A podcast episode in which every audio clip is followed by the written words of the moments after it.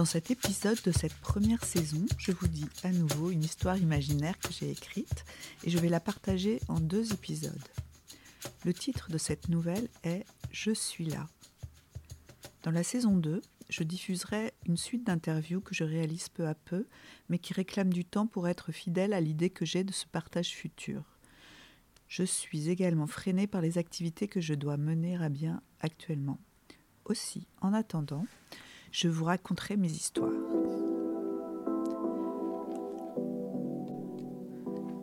Je suis là. Je suis là. Combien de fois ai-je prononcé cette phrase? Où es-tu? Je suis là. Au moins une fois par jour, chacun des jours partagés avec elle. J'étais là. Oui, là, à ma place, puisqu'à ses côtés.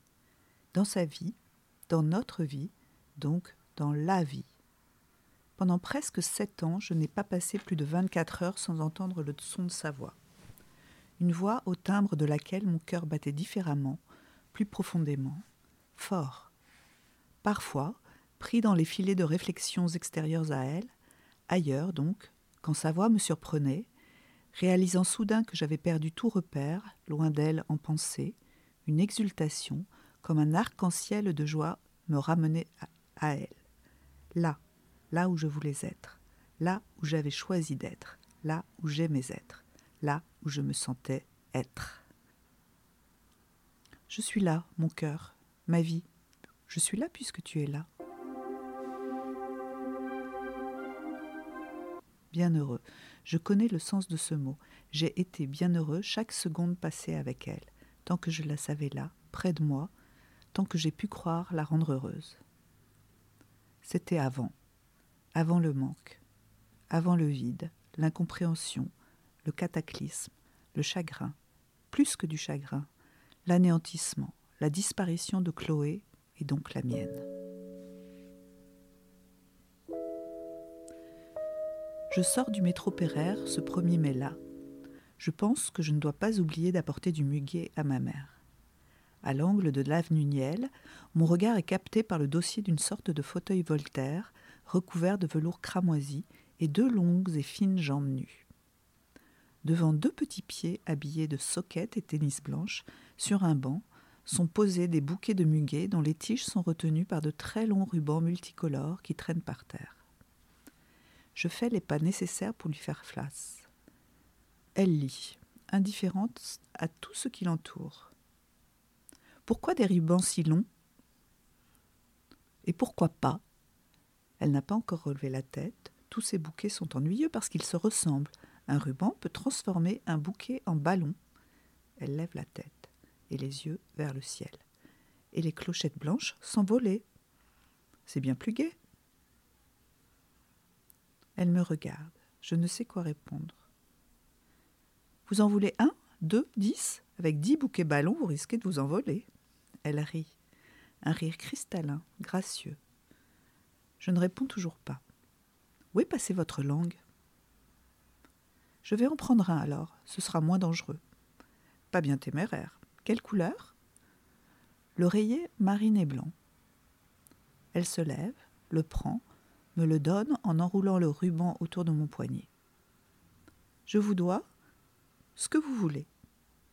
Je ne comprends pas, vous avez bien fixé un prix.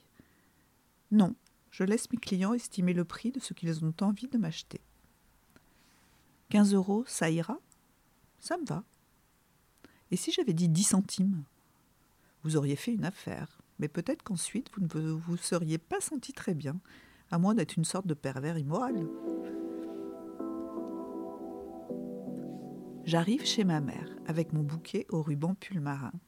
Je la regarde détacher le ruban et mettre le muguet dans un vase avec un léger pincement au cœur. Je peux garder le ruban? Ma mère me le rend avec un haussement des épaules. Je ne reste pas longtemps, je veux revoir la fille au bouquet ballon. Quand j'arrive à l'angle de l'avenue Niel, le fauteuil a disparu. Elle aussi. Seul le banc et les bouquets sont encore là. Inquiet, je tourne la tête au moment où elle sort d'une camionnette. Elle revient vers le banc et me sourit. Plus de muguet, mais vous avez gardé le ruban. Il se balance hors d'une poche de mon blouson. Où est passé votre fauteuil? Dans la camionnette, et maintenant c'est au tour du banc et du muguet. Vous m'aidez?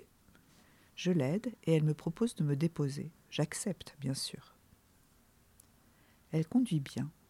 Je regarde discrètement ses jolies jambes qui dépassent de son short en jean.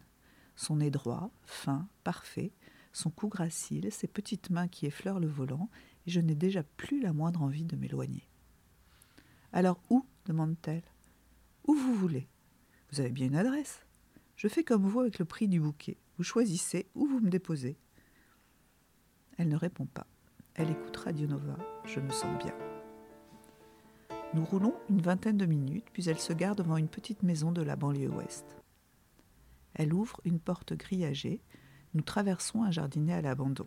Je la suis en portant le fauteuil rouge. Posez-le là, s'il vous plaît. Je suppose que je suis chez elle. Je vais chercher le banc, les bouquets au long ruban. Elle me regarde amusée, assise dans son Voltaire, bras ballants. Je la fixe. Et maintenant Elle se tait. Je fais quoi? Ce que vous voulez. Je m'approche, j'attrape ses mains, je la prends dans mes bras et m'assieds à sa place. Elle est sur mes genoux. Elle passe son bras autour de mon cou et pose sa tête sur mon épaule. J'ai chaud, j'étouffe. Elle est si délicate, elle sent si bon. J'ai tellement de mal à maîtriser mon envie d'elle, un désir si fulgurant que j'en ai mal. Elle doit le sentir ou le partager. Elle se relève, passe ses deux bras autour de mon cou et m'embrasse. Elle se colle davantage contre moi. Je crois que je n'ai jamais été dans un tel état d'excitation. Elle passe une main entre elle et moi, défait ma ceinture, déboutonne le haut de mon jean, fait glisser la fermeture éclair. Je me soulève et elle fait glisser jean et caleçon. Elle enlève rapidement son short, se rassoit, mon sexe tendu contre le sien. Elle se frotte doucement, mais voyant que je ne tiendrai plus longtemps, elle se laisse pénétrer, et c'est pour moi l'émotion la plus incroyable, la jouissance la plus forte jamais éprouvée. Je crie, je crie encore et encore. Et elle gémit, elle gémit encore et encore. Nous, nous haletons de plaisir et finissons allongés au pied du fauteuil. Et comme un drogué, accro dès la première prise, je sais que je ne pourrai plus jamais vivre loin d'elle.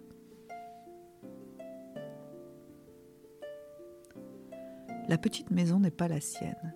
Elle la ferme, met les clés sous une pierre du jardin et nous repartons chez moi en RER.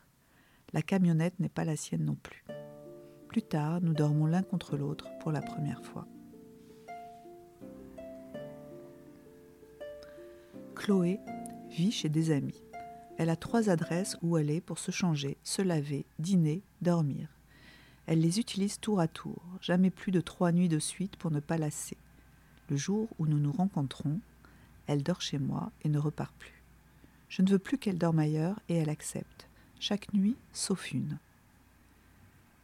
Je veux bien rester chez toi, mais à une condition.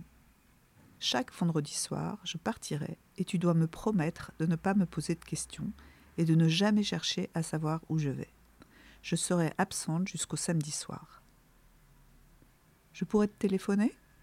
Non. J'accepte sans réfléchir. Qu'est-ce qu'un jour par semaine quand je m'imagine avec elle les six autres? Les premiers mois, je vis un conte de fées. Mais la fée, il n'y en a qu'une, elle, Chloé. Et chaque vendredi, je la vois partir avec son petit sac de voyage. J'ai un pincement au cœur quand elle part, mais elle revient chaque samedi soir comme elle l'a promis.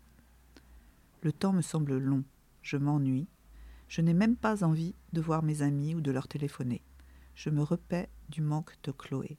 Chaque minute sans elle imprime davantage en moi la nécessité que j'ai de sa présence. Elle m'est devenue vitale, indispensable.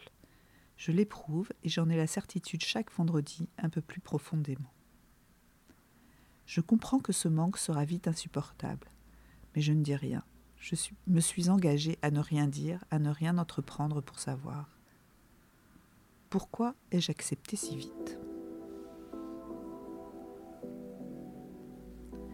Une année, puis deux et trois passent ainsi, sans le moindre nuage.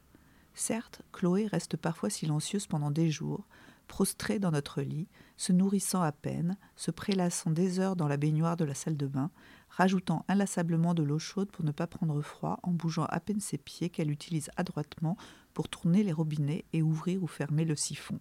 Tout cela en fixant le plafond ou le mur qui lui fait face d'un air hagard. Mais le reste du temps, elle est fantasque et charmante. Et, quoi qu'il en soit, elle continue de s'absenter chaque vendredi soir et de rentrer le samedi. Je finis par en parler avec certains amis. Leur supposition la plus courante est que Chloé doit être juive et faire Shabbat avec sa famille ou ses amis. Mais Chloé va aussi à la messe le dimanche de temps en temps. Elle dit alors Veux-tu m'accompagner à Notre-Dame? J'ai besoin d'entendre dire la messe. Le plus souvent, je l'accompagne, non parce que je suis croyant et pratiquant, mais juste pour être avec elle, là. Un jour, je lui demande quelle est sa religion. Elle sourit en répondant Devine. Je ne sais pas, j'hésite. Pourquoi? Eh bien, tu vas parfois à la messe et toujours à Notre-Dame, mais tu t'absentes aussi le vendredi soir, et j'ai pensé que c'était peut-être pour faire Shabbat. Elle éclate de rire, puis ajoute J'aime Notre-Dame, je suis comme Esmeralda, je m'y espère en sécurité, je ne suis ni catholique ni juive, je suis bouddhiste. Je n'ose pas insister. Deux années passent encore. Mon amour pour Chloé grandit, s'enracine en moi, chaque jour plus profondément. Je ne sais quoi penser exactement des sentiments qu'elle éprouve pour moi, mais j'imagine qu'elle doit forcément m'aimer pour vivre avec moi depuis cinq ans. Elle me regarde toujours avec tendresse, ses gestes sont d'une douceur confondante, et même si elle ne prononce jamais de mots d'amour à proprement parler, elle ne m'a jamais dit je t'aime par exemple, il lui arrive de me demander de la serrer fort contre moi, et elle me susurre alors parfois C'est bon que tu sois là. Et je suis heureux d'être là. Je ne veux être nulle part ailleurs que là, avec elle seulement elle. Régulièrement, Chloé dit Je m'ennuie. Et je sais que dès le lendemain, voire le jour même, commencera un long défilé de gens étranges et très différents chez nous. Elle joue à la roulette russe avec son téléphone. Elle a pour habitude d'enregistrer toutes sortes de numéros dans son portable, vus sur des pancartes dans la rue, parfois dans l'annuaire, parce que le nom de la personne lui plaît ou l'amuse, elle peut aussi demander le numéro d'un ou d'une inconnue qu'elle croise, pour des raisons que je ne cherche pas à connaître. Et le jour où elle a besoin d'une autre compagnie que la mienne, elle appelle ses numéros au hasard, entame de longues conversations avec ses interlocuteurs, la plupart inconnus, et finit souvent par les inviter. Parfois, elle propose à un clochard de venir se laver et même dormir chez nous. Il m'est arrivé de passer la soirée avec une contorsionniste, un moine orthodoxe plus ou moins défroqué, des prostituées, des cafetiers, un chercheur en astrophysique, divers vagabonds, un légionnaire, des agents immobiliers, des concierges, des vendeurs et vendeuses de toutes sortes de petits ou grands magasins, des médecins, radiologues, esthéticiennes, masseurs, professeurs, sportifs, des poètes musiciens, chanteurs, savants fous, schizophrènes, fugueurs en tout genre, étrangers sans papier, conseillers municipaux, femmes au foyer délaissées, et j'en oublie bien d'autres. Je ne dis rien parce que c'est elle. Mais certains soirs, quand je ne sais pas à quelle heure je vais, pourrai enfin dormir et que je dois aller travailler le lendemain matin, il m'arrive d'être là des lubies de Chloé. Elle le remarque toujours et elle n'est jamais plus câline avec moi que dans ces moments-là. Alors je me tais et, tout compte fait, je pense être le plus heureux des hommes. C'est pendant la sixième année de notre vie commune que les choses commencent à changer. Les rares désaccords qui nous ont opposés jusque-là sont toujours liés à des désirs que je lui formule et qu'elle qualifie de bourges. Oh, mais qu'est-ce que tu peux être bourge parfois, mon Léon? Je dois préciser que je ne me prénomme pas Léon, mais Chloé aime m'appeler Léon quand elle se moque de moi avec tendresse. Ainsi, quand je lui avoue que j'aimerais l'épouser, ou que nous pourrions peut-être avoir un enfant, la première fois que je veux lui présenter ma mère, elle rejette toutes mes propositions. Si je grogne, elle colle son corps adoré contre le mien, m'embrasse avec fougue sur la bouche et me dit Tu me suffis. Je ne veux que toi et je n'ai pas besoin de signer un papier pour que tu le saches. Alors je n'insiste pas, et nous finissons souvent allongés à même le sol pour sceller autrement notre pacte amoureux. Mais un samedi soir du mois de février, paniquée, je la vois rentrer le visage tuméfié. Elle semble avoir été rouée de coups et refuse de me dire ce qui lui est arrivé.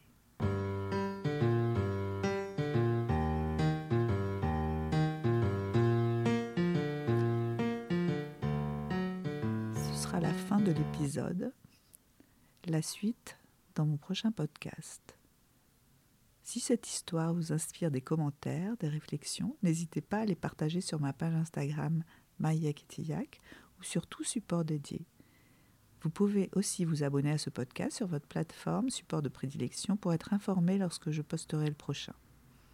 À bientôt.